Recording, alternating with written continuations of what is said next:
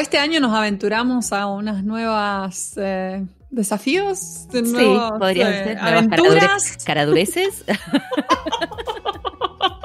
Deberíamos decir que la pandemia, lo que pasa es que esto fue así, la pandemia nos dejó con las ganas de dar una presentación, vamos a decir la verdad, Sí. ¿no? Pau y yo habíamos planificado una presentación para la división de español de la ATA en Este. Miami. El Spring Estábamos- into Action, que nunca Ujú. sucedió. Estábamos Spring into lockdown fue, de presentar juntas. Íbamos a hacer algo medio presentación barra teatral. Sí. Algo, algo medio comedy, comedy special. Nos Eh, quedamos con muchas ganas de hacerlo. Y nos quedamos sin el contrato con Netflix, ¿no? Porque digo, después de ese. Comedy Special, para mí nos llamaban. No, y encima no nos renovaron, no nos No, renovaron. no renovaron nada. Bueno. se comentó, se comentó que tembló, tembló de eh, Ricky Gervais, ¿no? Para la entrega de los Golden Globes. Pero bueno, no, no pasó nada de todo eso. Entonces nos quedamos con las ganas y esa presentación lista y fue como que de repente surgieron otras oportunidades para darla. Entonces, wow, ¿no? Sí, sí, fue como algo muy loco, medio que se dio, no, nos pidieron si podíamos hacer una especie de presentación o charla para la Universidad de, de Lima en Perú eh, y también para recientemente eh, para la Universidad de La Plata Ajá, en exactamente. Argentina. Así es. Las chicas del, eh, del Centro de Estudiantes de La Plata habían armado, arman unas charlas para que son más orientadas a los chicos de primer año, los que recién empiezan o en la mitad, digo, más para estudiantes efectivamente. Y en la. Universidad de Lima era em, también para estudiantes de las carreras de traducción e interpretación. Eh, así que aprovechamos, hicimos esta especie de gira sin salir de casa. Básicamente. Esta, esta especie de gira en cuadraditos de Zoom. Viste que ahora todo funciona, sucede en cuadraditos de Zoom. Este, y estuvo re buena la experiencia, a mí me re divirtió. La, la ensayamos Sí. bastante, ¿no? la Porque ensayamos, la ensayamos bastante. una La, línea la- cada una y así como para darle dinamismo. Es como muy dinámica, un ping-pong, un Sí. ping-pong de, de Este- cosas interesantes y algunas pavadas también.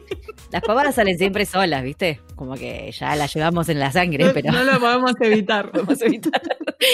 Pero me parece que, bueno, hasta ahora tuvimos buena recepción. La realidad Sí. es que está, la presentación está armada sobre cosas que pasaron en el podcast, ¿no? Eh. Citas de nuestros invitados, reflexiones que tienen que ver con, lo, con las entrevistas. Sí. Em, Aprendizajes que, que- hemos tenido, cosas que nos han llamado la atención o que nos hemos Sí. sentido identificadas. Sí, Eh, porque hablamos pavadas, pero somos personas eh, muy reflexivas, ¿eh? Ojo. Muy reflexivas. Sacamos conclusiones nosotras. Hemos investigado el material y hemos sacado conclusiones. No se crean que siempre hablamos pavaditas. No, no, no, no, no, no. no. Detrás. No somos solo cara bonitas que dicen boludeces. No nos contratan solo Ella- por nuestra apariencia. Por nuestro look. Not. Not. No era. Chicas, nadie la llamó por la apariencia. Bueno. Chicas, el podcast lo escucha la gente porque son audio. Bueno. No nos tienen que ver despeinadas. Anyways. Bueno, fuera, fuera joda, la experiencia está buenísima, nos redivierte. Después siempre hay Sí. un pedacito, de, o hay un, un ratito de tiempo para hacer preguntas. Sí. Eh, si llega a Sí. surgir alguna otra oportunidad, quiero decir que nos encanta que nos hagan preguntas. Así que si en algún momento vas a la universidad donde estás cursando y te encontrás con una charla con nosotras, vení y preguntanos lo que quieras. Eh, nos Sí, sí, es, es la oportunidad. De hecho, las preguntas siempre me sorprenden bastante porque hay preguntas muy, muy Sí. buenas de gente por ahí que ya viene escuchando el podcast y le Sí. llamó la atención algo y nos preguntan algo bastante específico de- del podcast. O también nos pasa a veces de estudiantes que, que están por empezar, ni Sí. siquiera empezaron todavía, entonces están con todas las... las No, no, hermoso. de- de- En de esta- carrera o En no. la charla de la Universidad de La Plata había gente de la Universidad de Cuyo, por ejemplo. Otra, otra de las ventajas de la pandemia, ¿no? De Donde hay una charla y te puedes meter, aunque estés Te en otra parte del país. Claro. Eh, y, y también, bueno, como la mayoría eran estudiantes de primer año, incluso eh, gente recién, eh, recién inscripta en la carrera, o sea, ni siquiera habían arrancado. Sí. Este, había preguntas de mucha incertidumbre, ¿no? De si quiero ser Claro. intérprete, que tengo que hacer un posgrado, no sé, súper interesante me Claro. parecieron las preguntas, la verdad. Sí. Este, o qué nivel tengo que tener para empezar la carrera, bueno, un montón de cosas que, que quizás toda la información que está en el podcast puede llegar a ser abrumadora, pero si Claro. uno lo, lo escucha con el interés de saber que hay una industria gigante y que hay opciones y posibilidades para todo el mundo, me parece que Sí. aporta mucho eso. Sí, Así que re lindo. ¿No te sentís Sí, está rockstar? bueno. Sí, a mí me gusta conectar. Una rockstar. Sí, sí, somos. Gem and the Holograms nosotros. más o menos. ¿Quedó?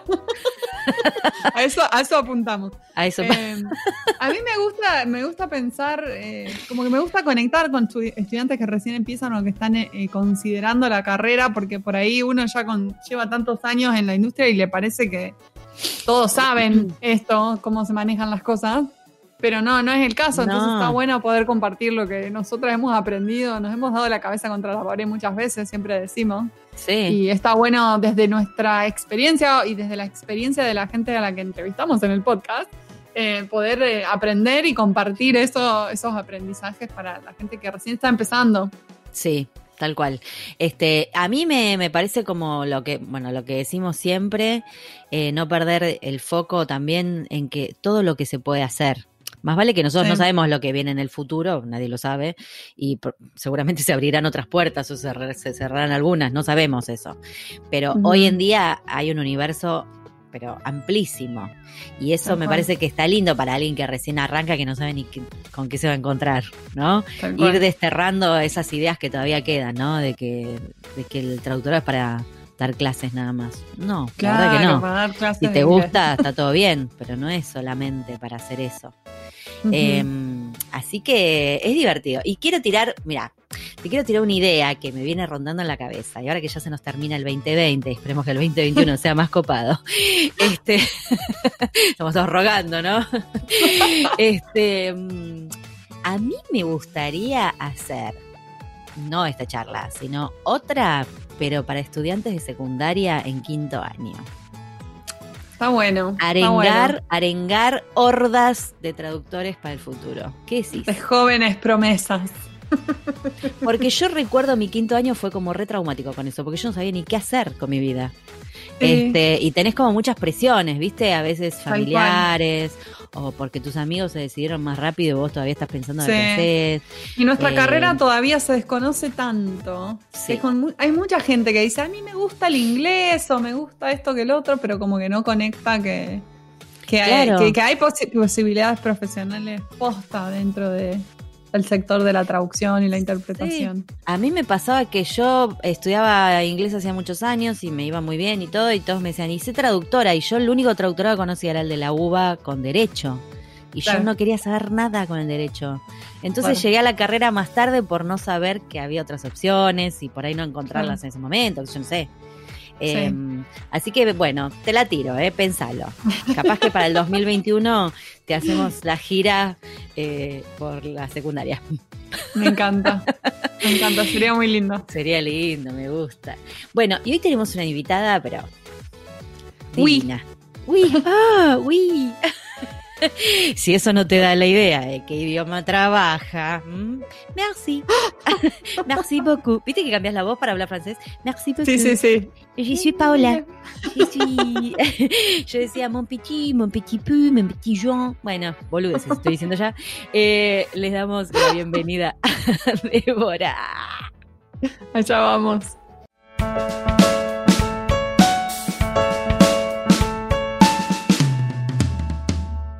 Hoy tenemos el gusto de entrevistar a Débora Farji Aguet. Ella es egresada del Instituto de Enseñanza Superior en Lenguas Vivas de Buenos Aires, donde obtuvo el título de profesora de francés. A los 22 años viajó a Francia para conocer e instalarse en el país del que venía estudiando la lengua y la cultura desde que era muy, muy niña. Mientras cursaba sus estudios en la ESIT, donde se graduó como traductora, trabajó como responsable de estudios terminológicos en la Unión Latina, una pequeña organización cultural intergubernamental hoy inactiva. En 1998 empezó a trabajar como traductora autónoma y progresivamente se orientó a sí mismo hacia la interpretación de conferencias. Tiene más de 20 años de experiencia en la formación inicial y continua de traductores e intérpretes.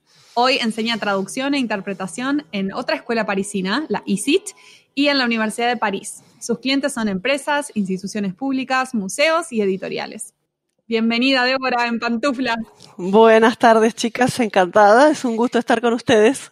¿Cómo estás? Bienvenida. Muy bien, muy bien. Hoy estamos, hoy estamos triangulando, le quiero contar a los podcast escuchas que estamos triangulando Buenos Aires, eh, Milwaukee y afueras de París, ¿no? Exactamente. Podríamos a unos decir París, poquitos pero kilómetros. estás ahí nomás. Ca- ca- Estás ahí en la nomás. región parisina. Dentro de poco, el lugar donde vivo va a formar parte de lo que se está llamando ahora el Gran París. Ah, mira, como el Gran Buenos Aires sería el Gran París. Exactamente. Mira vos. Bueno, ahí, ahí está Débora hoy. Eh, escúchame, porque sé que estás, debes estar con fresco, ¿no? Eh, ¿Usás pantuflas vos? ¿Le Uso panchuf? ¿Cómo se pantuflas. de pantufla, Ah. de... Sí, pantufla, se puede decir Me pantufla. encanta pantufla. Chausson, chausson. Lo que más se utiliza es chausson. Je suis, je- ah, de temps en temps, je travaille en chausson. A veces trabajo en ah, me pantuflas. Ay, me encanta. Yo te digo que si, si te entendiera, te haría hacer toda la entrevista en francés porque me encanta. me Bueno. Sale la plaquita en francés. Pero no igual. vamos a entender A nada. veces traduzco en pantufla. Por favor, si no me lo escribís. Bueno, es un placer Bueno, tenerte, tenerte por aquí. Hermoso ese idioma. Lo estudié un par de años, te quiero contar. Em, Qué bien, y- muy buena decisión. Sí, sí. La, la mala decisión es que no seguí, porque justo estaba haciendo Ah. traductorado en inglés y bueno, medio como que se me empezaron a pelar los cables de hacer las los dos idiomas al mismo tiempo. Entonces al final quedó ahí, pero es como, nada, me encanta, es mi pendiente. Y cuando, Bueno, todos Cuando tenemos una asignatura pendiente. Yo tengo varias. ¿En serio? y, los- y aprender otros idiomas, aprender mejor otros idiomas. Esa es Somos una. todos iguales, ¿ves? Todos queremos aprender más idiomas. idiomas, queremos más. Somos eternos. No, no, no, es hermosísimo, hermosísimo. Y de hecho, tengo un amigo en París, o sea que de vaga nomás, las últimas veces que fui a visitarlo, lo dejo que hable él, porque yo ya, ¿para qué me voy a esforzar si total lo tengo a él, ¿no? Que la tiene Bueno, pero entonces alguna vez tenés que venir más tiempo y hacer tomo un, la palabra. cursito- un cursito intensivo cuando se Sí. pueda viajar, ¿no? Sí, en lo- cuando pueda volver a viajar, no te quepan dudas que voy a ir para ese lado. Sale la Bueno, te, serie te- te Paola te estaremos esperando. En vez de Emily in Paris, voy a ser yo. Paola en Paris. Ya tenés otra persona no. más para ver en París. No, fuera de joda, esto y cuanto a esto hice, empezamos eh, una, una vuelta que estuve en Londres estudiando, me fui con este amigo, un solo día tenía para ir a París, entonces estuve desde las 8 de la mañana hasta las 8 de la noche y me dijo, Caminando, no vas a ir imagino.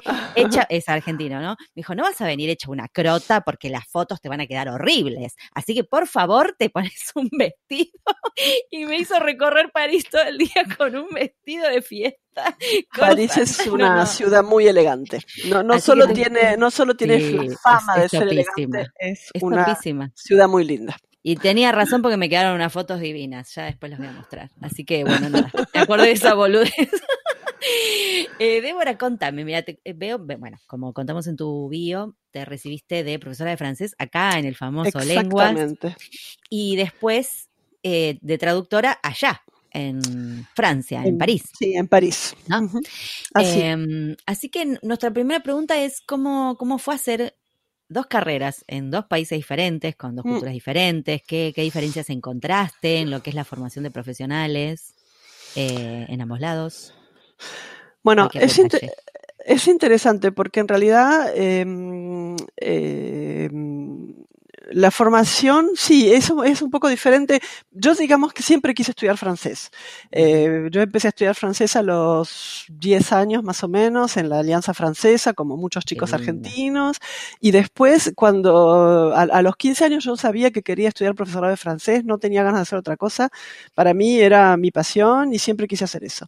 Entonces, eh, eh, hace 30 años, digamos, que había dos opciones, o, en, o estudiar en Lenguas Vivas o estudiar la carrera de traductorado público en alguna universidad pública argentina. Claro. Y como no me atraía tanto el derecho, digamos, entonces me orienté hacia la traducción, en el, hacia el lenguas vivas primero y no a la traducción, sino hacia la enseñanza del francés, que lo primero que quería hacer era estudiar para, como profesora de francés.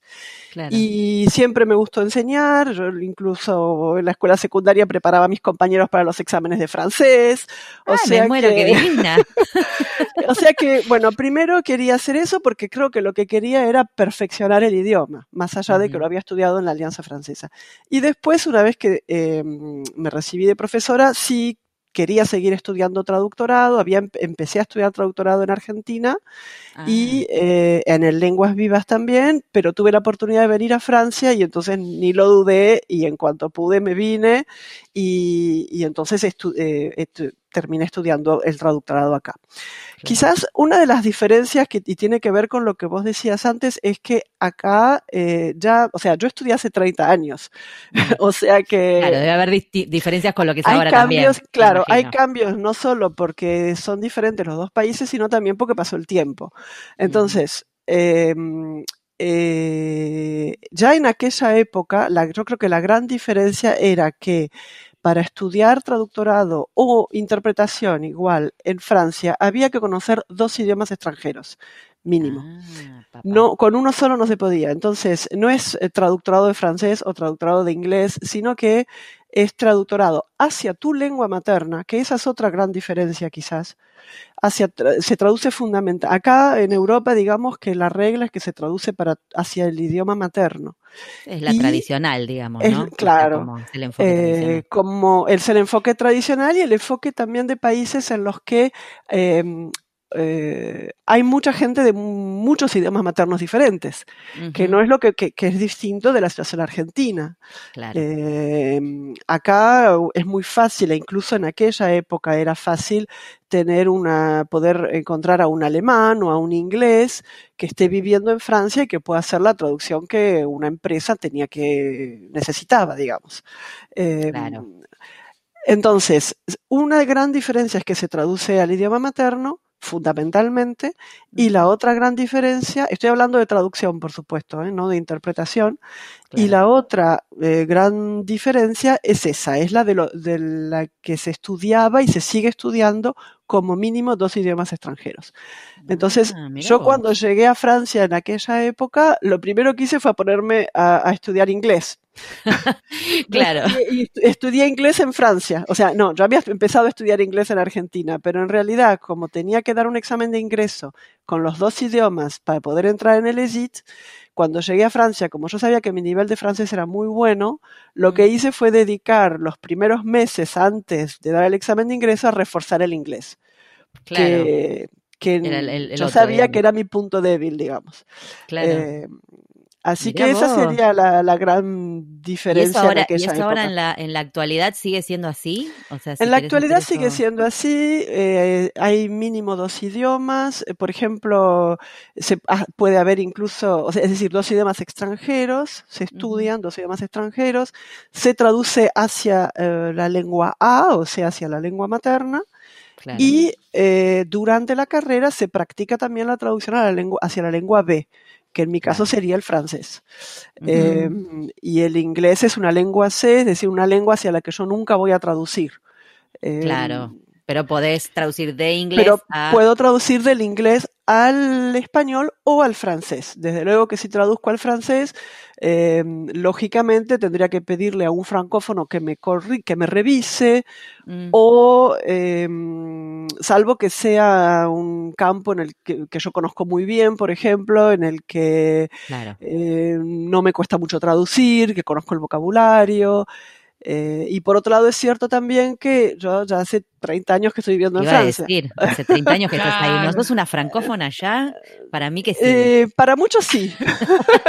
lo, que uno- lo que pasa es que uno siempre tiene ese, mm, eh, no es el complejo, pero digamos la duda o las ganas de querer hacer las cosas bien. Y Sí. entonces, eh, mm, en algunas circunstancias yo hago traducciones al francés también, por supuesto, pero depende de qué traducciones y algunas traducciones voy a pedirle a alguien que me revise, por ejemplo.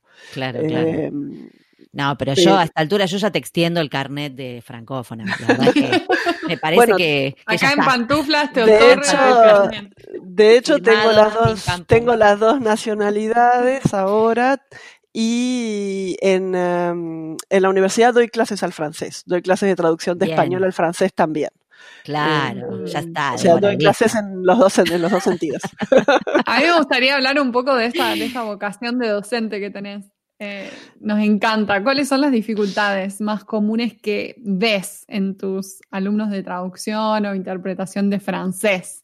Ajá. O, o quizás los desafíos más comunes que, que notás. Mira, em, yo creo que lo más difícil eh, entre el francés y el español es evitar el calco. Porque como son dos idiomas muy cercanos, muy parecidos, eh, es muy fácil si uno no está muy atento o muy concentrado o si no, o, o muy despierto, no sé cómo llamarlo, eh, em, hacer un calco, ya sea de vocabulario, de gramática, de sintaxis, es decir, parecen lenguas hermanas, son lenguas hermanas, pero son diferentes. Entonces, a lo mejor un mismo verbo no se usa con la misma preposición o, o una colocación que es eh, natural en francés no lo es en español. eh, o los adverbios no los pones en la frase en el mismo lugar, naturalmente. Y si eso uno no, si uno no está muy atento, eh, se cae en ese tipo de errores. Eh, pasa. entonces yo creo que lo, lo fundamental es eso. Eh, y bueno, para eso hay que escucharse bien, hay que tener un muy buen conocimiento del idioma, hay que leer las traducciones en voz alta para ver si no hay algo que nos chirríe, eh, que, Claro. que nos llame la atención. eh, es como eh, falta a veces esa capacidad de, de adaptación o de distanciación que hay que tomar para, para justamente pasar de un idioma a otro. Quizás yo creo que ese sería lo más, eso sería lo más complicado. Sí, Y tal cual. después- Está bueno lo que decís, porque en inglés eh, a veces sucede que uno calca, Sí. bueno, en, un en un principio, ¿no? Eh, esa tentación de calcar estructuras y qué sé yo, pero claro, con el francés, una lengua romance como la nuestra, debe ser peor Claro. todavía, como Sí, que hay que sí, prestar más todavía. Exactamente, hay que prestar mucha más atención. A yo cuando hago traducciones en inglés, en realidad, hay Mm. cosas que me resultan más fáciles. O sea, me doy cuenta em, de que mm, la manera en que redacto es más libre. Ajá. porque no tengo, o sea, no tengo la tendencia que puedo llegar a tener en francés si no mm, presto atención de mantener la estructura, por ejemplo, Claro. o, o no unir dos frases que muy bien se podrían unir en español, o mm, eh, en fin, uno es como que está más atraído por la estructura del idioma, mientras que en inglés no, no caigo en esa trampa, no puedo caer en esa trampa porque son idiomas mucho más diferentes. Tal cual, tal cual, sí, tal cual, es cierto eso. Y ¿Qué- después otro, sí, otro desafío sería la- la- el aspecto comunicativo. Es decir, eh, cuam- como yo doy clases, por ejemplo, de traducción a la vista y de interpretación, eh, hay que mm, animarse a hablar. Ajá. Hay que animarse a hablar y hablar, o sea, no es lo mismo traducir eh, y que quede escrito que eh, traducir oralmente, ¿no? que es lo propio de la traducción a la vista, o interpretar. Es decir, Mm. el, aspecto, el, el hecho de, o sea, pensar que uno, que la traducción es un acto de comunicación y que uno traduce para alguien en, una determinado en un determinado contexto eh, y que ese alguien tiene que entender perfectamente el mensaje y que uno está para facilitar la comunicación, esa es una dimensión que a lo mejor a los alumnos les cuesta un poco eh, incorporar. Eh, y el hecho de hablar eh, en público eh, tampoco es algo fácil. No, No, es Entonces, otro eso- talento. Todos contados siempre decimos, todo lo que tiene que ver con la interpretación es, es otro talento agregado al del traductor. Entonces eso sí es algo que hay que trabajar también. Claro, claro, claro. Eh, bueno, justo ya ahora sacaste el tema de traducción a la vista, que nosotros eh, de hecho vimos que diste un curso hace poquito con la ATI Sí. y queríamos consultarte qué es la traducción a la vista, ¿no? ¿Qué desafíos presenta y cómo se compara con la interpretación? Pues la verdad, no es la primera, creo que fue la primera vez que leí traducción a la vista. Digo, ¿qué será? ¿Y, y en qué contexto se utiliza? Eso Claro, tal cual. Bueno, eh, eh, estoy segura de que si ustedes nunca habían oído la expresión, ya hicieron traducción a la vista. Eh, traducción a- es, es muy sencillo. Traducción a la vista es, eh, mm, es eh, traducir a partir de un texto escrito, traducir oralmente y sin preparación. Sin preparación en general. Es decir, eh, eh, mm, eh, en qué, primero a lo mejor es interesante ver mm, las cosas al revés, es decir, en qué contexto se utilizan y así van a entender en qué consiste.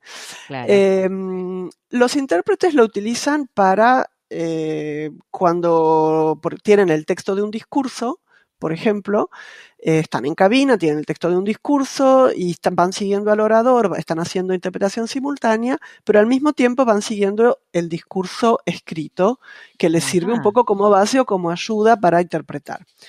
Esto tiene sus ventajas y sus inconvenientes, porque muchas veces los oradores eh, eh, cambian un poco el discurso que tenían previsto, no dicen todo lo que estaba escrito, o, o van rápido y se saltean algún párrafo, o, o agregan una anécdota personal que no estaba escrita. Entonces, para el intérprete es, es una ventaja porque, sobre todo si el orador habla muy rápido, es fácil ir siguiendo el discurso escrito, pero por otro lado siempre hay que tener un ojo en- y un oído en lo que está diciendo el orador, porque eh, puede ser que haya diferencias entre lo que está escrito, es decir, entre lo que tenía planeado decir y entre lo que dice realmente. Claro. Ese, digamos, es el caso más típico de uso de la traducción a la vista en interpretación. Mm. Después, en interpretación también, por supuesto que cuando hay, por ejemplo, em, interpretación bilateral, interpretación de negocios, cuando se discuten eh, contratos, eh, no sé, condiciones de venta, eh, cualquier negocio, reunión de negociación, puede haber documentos que sirven de apoyo para la negociación. Y esos documentos Ajá. a lo mejor hay que traducirlos. Entonces se traducen a la vista, el intérprete de negociación o bilateral lo, está, lo traduce a la vista eh, como parte de su trabajo de interpretación. Vos. Claro. También Claro. se usa en interpretación judicial Mm. eh, e interpretación médico-social, es decir, eh, do- lo, que, lo que en inglés se llama mm, community interpreting. Claro. ¿no? Acá en Francia se habla de interpretación de servicio público. Es Mm. decir, eh, si uno acompaña a, a personas que están, digamos, personas que están en una situación de dificultad, de necesidad, o al médico, o al administra algún servicio administrativo, o al asistente social, o a una asociación caritativa, para mm, facilitar la comunicación con esas personas, suelen ser extranjeros, migrantes, por ejemplo, Claro. Em, puede haber documentación administrativa, médica, eh, jurídica que uno tenga que traducir Claro. em, como parte de un trabajo de interpretación en realidad. Claro, un documento que aparece ahí en el momento, digamos. Exactamente. Me una- imagino que debe haber técnicas para que, para que esto sa- salga de manera natural, ¿no? Porque yo, eh, eh, una de las cosas que hago de interpretación en la vista es eh, leyéndole libros a mis hijos, Claro. que los tengo en inglés, y se los traduzco en el momento en español, pero se re dan cuenta enseguida. Mi hija de cuatro años empieza, ¿este está en español, mamá? ¿O estás traduciendo?" este, este no está en español. Claro. Bueno, entonces ahí te voy a Está decir que te, te voy a decir que te falta un poco de distanciación, a lo mejor, como digo. decía antes. Eh, o sea, claro, la idea es, uno tiene un texto y tiene que darlo a entender, más que traducirlo. Yo siempre, muchas veces, muchas veces les digo a los alumnos cuando, cuando se bloquean, por ejemplo, les digo, bueno, no me, no me hagas la traducción, contame el cuento.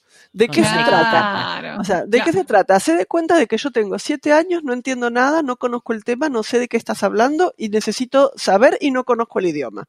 Entonces, cuando uno lo plantea así, es como uno se relaja más y entonces ahí puede empezar a, eh, a, a traducir. En realidad es leer en el idioma de llegada un texto que está en otro idioma. Claro, Claro. claro, claro. Claro, por eso Eh, Sí, sí, en vez de trabarte en la palabra precisa, en la palabra exacta, que por ahí es lo que Haría se traba el cerebro un poco pensando Claro. cuál, cuál es exactamente la palabra, decirlo con tus propias palabras, decir la idea. Exactamente, de idea. la manera más natural posible y más Claro. comprensible. Y, vos hablabas de técnicas, efectivamente hay técnicas, porque por ejemplo, si en un texto escrito hay una cita, eh, el que lee el texto ve las comillas y sabe que es una cita. En cambio, Claro. el que no tiene el texto, no lo ve al texto, el, el- el traductor que hace traductor a la vista o el intérprete tiene que da- explicarle a la- al destinatario que ahí hay una cita. Ah, Entonces- yo pensé que cambiaba la voz. Yo cuando le leo hijo le cambio la voz. Claro. Le cambio la voz, como que habla otro personaje. Claro. Bueno, en, en un cuento puede ser, ¿por qué no? Pero digamos, en, en una, en una traducción o en una, en una traducción a la vista, por Claro. ejemplo, se puede no da agregar, en o un entorno jurídico. no da, en un entorno jurídico no da, pero se puede agregar, por ejemplo, eh, y cito literalmente, o según las Mm. palabras de fulano de tal, o, mm, o parafraseando a tal o cual, es decir, hay, algo hay que agregar. Lo mismo pasa en realidad con, eh, con los puntos, con los dos puntos. A veces los dos puntos hay que explicarlos también. Mm, Es decir, a veces, a veces hay que agregar es decir, o esto significa, o los paréntesis. Los paréntesis, las te iba a decir. claro. Claro. Esto, esto significa que, o lo, en fin, algo hay que, hay que encontrar alguna manera de darle a entender al, al que nos escucha cuál es la intención en realidad. Eh, Que se puede dar con la entonación, se puede dar agregando algo, o sea que es una traducción que en realidad es un poco, es más libre que una traducción eh, escrita, digamos. Eh, por- Sí, a mí me parece que que es más divertido en realidad. y además, No, sí, es como Está a mitad de camino entre la traducción y la interpretación. Eso es Eso algo que me gusta mucho. Eso te iba a decir, Mm. yo, o sea, esto ah, claramente vos dijiste, lo deben haber hecho, sí, lo he hecho, no sé si con cuentos, pero cuando mi novio está buscando algo en internet y me dice, ¿qué dice acá? Y voy y le digo, y dice ta, ta, ta, ta. Eh, Sí, y uno lo hace. Pero no solo Pero- eso, sino que profesionalmente también lo hicieron como traductoras seguramente.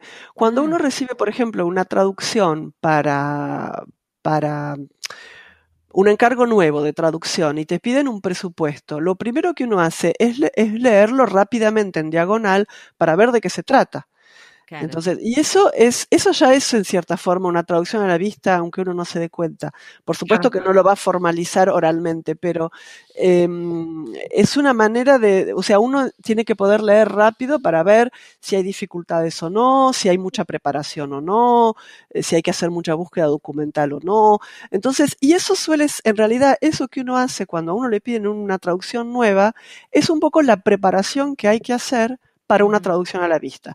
Cuando antes decía que una preparación a la vista en general es sin preparación, no, no siempre es cierto. Puede ser que sea con preparación. Es decir, puede ser que uno reciba, por ejemplo, los textos que va a tener que traducir el día anterior claro. o una hora antes, no en el momento, pero una hora antes. Y en función del tiempo que uno tiene para preparar esa traducción, lo va a preparar de una manera u otra.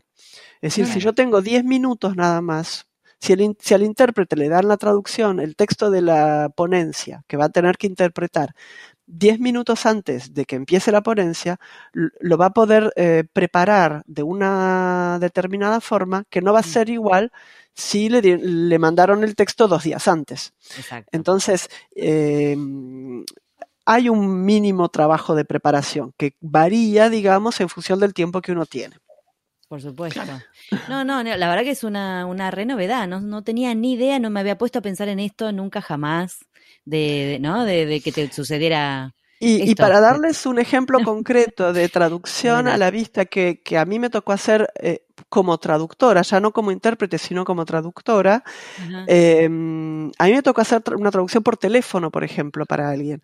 Alguien que, te- que necesitaba urgente conocer exactamente, eh, le- era, era un jefe de empresa francesa, de una empresa francesa, le habían hecho una entrevista que, eh, en que Ah, iba a salir publicada en español. Y él quería saber exactamente, palabra por palabra, lo que decía en francés para ver si aprobaba o no aprobaba la entrevista que le iban a publicar. Eh, Claro. Y yo hice la traducción por teléfono. Eh, Claro. No hubo traducción escrita. Como para eh, salir del pasto, digamos, claro. la hiciste hacia la vista. Es que él necesitaba una traducción para información, digamos, para saber si podía dar su autorización o no para la publicación. Eh, o sea que hay contextos en los que uno eh, puede hacer una traducción a la vista y a veces incluso esa traducción a la vista eh, sirve para decidir si sí o no se hace una traducción escrita después. Por ejemplo, o hay empresas que tienen que mm, participar en una licitación y quieren saber si quieren cumplir o no con los, si, si cumplen o no con los requisitos para participar en la licitación, no necesitan desde el principio la, la traducción in- integral de, de la licitación. Tienen que saber únicamente si cumplen o no las condiciones. Entonces, esa traducción se puede hacer a la vista. Y en Claro. función de eso, la empresa decide si sí o no pide la traducción integral del documento, digamos. Estoy, Eh, me quedé como pensando cómo, cómo cotizaría ese tipo de trabajo. Ajá. Bueno, eh, ¿no? Porque digo, no te sentás a escribir, lo por ahí sale más rápido, obviamente, que, que sentarse a escribirlo, pero por otro lado requiere una, una habilidad que no todos los traductores tenemos. O sea que, No, se puede, yo creo que se puede facturar eh, con, con, una, digamos, a tanto alzado, eh, con un precio fijo o, en función del tiempo que lleva. Es decir, eh, cuando yo lo hice, o sea, cuando yo lo hice por teléfono, por ejemplo, mm. creo que facturé por hora, habré, no sé, mm, habré facturado una hora de trabajo, algo así. Fue hace unos años. Mira vos. No, sí, es nada, una duda que me surgió.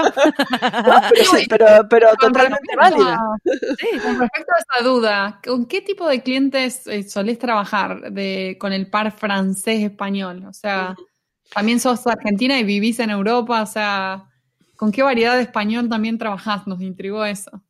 Bueno, yo trabajo, como vos dijiste en la presentación, con empresas, con organismos públicos, eh, con museos y con editoriales. Y en todos los casos eh, son organizaciones que eh, lo que quieren es llegar a un público hispanohablante, pero internacional. Es decir, de, en la gran mayoría de los casos. ¿eh? Puede ser que haya una traducción que vaya únicamente para España o que vaya únicamente para Argentina o únicamente para otro país, pero es muy raro. En general, o sea, puede ser, por ejemplo, un acuerdo entre dos países, en ese caso sí va a ir para un país en particular. Pero en la gran mayoría de los casos, lo que se quiere es, por ejemplo, exportar productos o servicios a los países hispanohablantes o em, eh, publicar información, pienso en los museos, por ejemplo, se traducen los carteles para, para los turistas hispanohablantes, entonces es para todos los turistas hispanohablantes. Em, un libro que se va a publicar en, eh, en, español también va a ser para cualquier lector hispanohablante. Entonces, en general, eh, ahí está el tema de la variedad del español Em, en general la traducción tiene que ser una variedad internacional. A mí no me gusta hablar de, español neutro.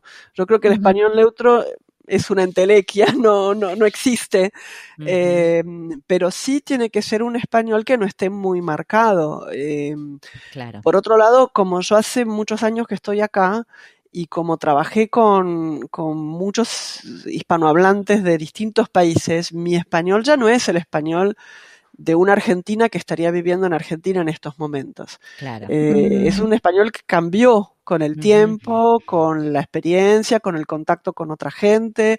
Entonces, em, eh, yo creo que no tengo tantos modismos como tendría si estuviese viviendo en Argentina. Claro, em, y, el tipo de, y el tipo de textos que traduzco tampoco se presta en general a eh, que haya muchos términos coloquiales, donde puede haber más variedad, o aunque sí me ha pasado, por ejemplo, tener que tomar decisiones con respecto a cómo llamar a determinados alimentos. ahí sí, es un tema. Eso sí, eso sí, eh, y bueno, ahí hay que tomar una decisión y entonces ninguna decisión va a ser universal. Y hay que decidir si uno va a hablar de mantequilla o de manteca, eh, y bueno.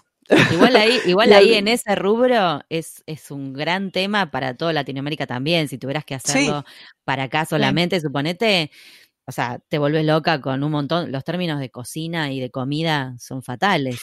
Claro, tenés que tomar decisiones siempre ahí. Yo, yo, creo que fue uno de los casos más difíciles de, justamente de zanjar es ese, es la, terminología gastronómica. Que eh, digo en general, puede ser el nombre de una fruta, el nombre de una verdura, eso cambia en todos los países. Entonces, ahí, bueno, no hay español neutro que valga en muchos casos. O sea que. Y, y cuando es así, cuando es así, en general trato de adoptar la terminología española.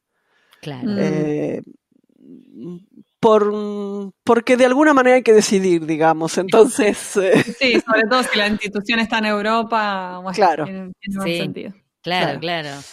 Qué, divertido. Sí, me encanta. Lo de, la, comida es muy, es muy gracioso y de hecho estuvimos hablando también de vegetales y, demás con otra invitada hace poquito este, y es un universo fascinante. Así que ahí te, te volvés loca siempre. Sí, pero es muy, muy, es muy difícil. Muy difícil.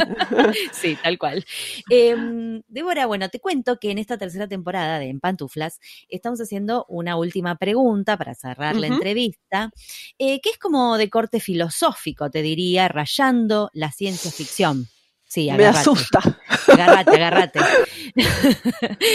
Eh, bueno, esta pregunta le encanta a Marina, así que le voy a pasar el, el mando para que la haga ella. La pregunta es, si pudieras volver el tiempo atrás y darte un consejo a vos misma antes de empezar tu carrera como traductora, ¿qué consejo profesional te darías? Chan. Bueno, es la pregunta del millón. Total, ¿viste? Eh, en realidad, re- me parece que ya te la contesté antes sin querer, porque yo creo que la, mm, la respuesta sería, eh, mm, eh, o sea, lo que, lo que tendría que haber hecho, digamos, hace muchos años es mejorar mi inglés. Ajá. Es decir, yo puedo, eh, puedo traducir a partir del inglés, pero por ejemplo no interpreto con inglés, interpreto únicamente con francés, en ambos sentidos, pero únicamente con francés. Y eso es una, eso, eso es cierto que lamento no haberle dedicado más tiempo eh, a estu- no, no estudiar el inglés, sino por ejemplo a vivir en un país eh, de habla inglesa durante unos meses. Creo que eso me, me habría venido muy bien. Si Claro. pudiera volver el tiempo atrás, haría eso. Me iría a vivir, eh, o si pudiera ahora abandonar todo, dejar a mis hijos, dejar a mi marido, dejar el trabajo. No, el trabajo no, porque Bueno. podemos seguir trabajando a distancia. seguir trabajando, claro. eh, si pudiera, haría eso. Me iría seis meses a, a Inglaterra o Estados Unidos a, a practicar el inglés oral y para poder interpretar con inglés también. Eso me gustaría mucho. Y, y lo mismo haría con, con el italiano, por ejemplo. Ah, bueno. Alto, porque o con sea el que te, italiano me pasa un poco lo mismo. te dirías, Débora, mira, pegate seis meses en Italia, seis meses en England. Exactamente. Yo me, yo, me. Yo me iría de Erasmus ahora. Yo tengo a mi hija de Erasmus en España en estos momentos y yo me iría de Erasmus también. No a España, pero a otro país. bueno, está bien. Te digo que es, es la respuesta más, este, más, ¿cómo se podría decir? Más, la que más recibimos, ¿eh? En esta Ah, la, más, la más común. La más común agregar un porque la mayoría quiere agregar un idioma. Ajá. sí. Bueno, es Bueno. no sé qué diría la Débora de ese momento, porque por lo que vos contaste estabas como muy enamorada del francés, o sea que capaz que decías, "Mm, Sí, Bueno, no, pues- en, ese, en ese momento, en ese momento yo no quería estudiar inglés. La verdad que estudié inglés porque había que estudiar inglés, no porque Claro. me atrayera, en ese momento. Pero en estos momentos sí me atrae mucho y bueno, y si pudiera haría eso. Y con italiano hiciste algo, o sea, Y ¿sabes con, algo? sí, con italiano estudié un año de italiano en la facultad acá, también en París. Eh, Mirá, y, mm, y después sí viajé mucho a Italia y tomé clases de italiano en un camping en Italia, que eso creo que poca gente lo hizo. Y Era genial. no- nos fuimos de vacaciones en familia, el, campu- el camping ofrecía servicios, además de, de- de alojamiento, y uno de los servicios era clases de italiano, entonces todas las mañanas venía una profesora de italiano a darnos clases a mi marido y a mí, mientras los hijos se despertaban y tomaban el desayuno. risa, qué divertido. Qué lindo. Un camping además, o sea, en ese entorno. No, me encanta. Ah, sí, con tus frente- clases en, la- en medio de la naturaleza, hermosísimo. Clases de italiano descontracturadas. Qué Así que, divertido. y, y eso lo puedo volver a hacer. Sí, ¿por qué no? Agarras al marido y te lo llevas de nuevo. así, Exactamente. al, al camping. Débora, un placer, la verdad, charlar con vos. eh, Para mí también. Aprendimos cosas nuevas, como siempre. Me alegro, me alegro Eh, Muchas mucho. gracias, Débora. Así que ha sido un placer. Espero que sea leve este lockdown que tienen ahora. Ojalá para todos, para todos, que termine Sí. pronto La pande, la pande que, y que termine pronto esta, esta pandemia y que podamos volver a viajar y poder a- volver a ver a nuestros seres queridos. Yo en Argentina, por ejemplo, Ah, claro, venís para Eh, estos, lados cada tanto. viajo, viajo todos los años y bueno, ahora hace un año y medio que no puedo viajar y no puedo ir a ver a mi papá. Ah, y y eso es, tema. sí, eso sí que lo lamento mucho. Pero bueno, lo Sí. importante es que estemos bien de salud y que, y que esto termine pronto. esperemos, sí, recemos para eso. que pase pronto. Te mandamos un beso gigante. Muchas gracias. Gracias a ustedes, chicas, fue un gusto. Muchas gracias por haber pensado en mí para esta, para, para estar en pantuflas. En, en pantuflo, ¿cómo era? Pantu Ay, no, no me va a Pantuflo, salir. no, en chausson, en chausson. Ah, un chanson, un Ah, chanson. ah, Chausson, chausson. Chanson. Au revoir, Ahí está. Deborah. ¿Qué te digo? Au Deborah revoir, en fran- Deborah. en fran- Au revoir. Au revoir, Deborah. Deborah. Au revoir. Au revoir. À bientôt. A bientôt. Ahí está, me encanta.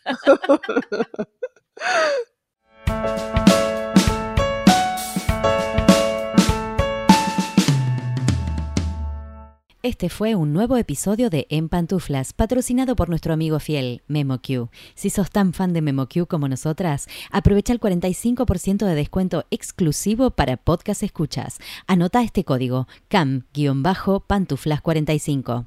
Podés encontrar todos los episodios del podcast en nuestra página en guiondelmediopantuflas.com y suscribirte para escucharlos apenas salen en iTunes, Spotify y Google Podcast. Prohibí su reproducción en la Argentina, en Los Ángeles, Buenos Aires, pantuflas al virus.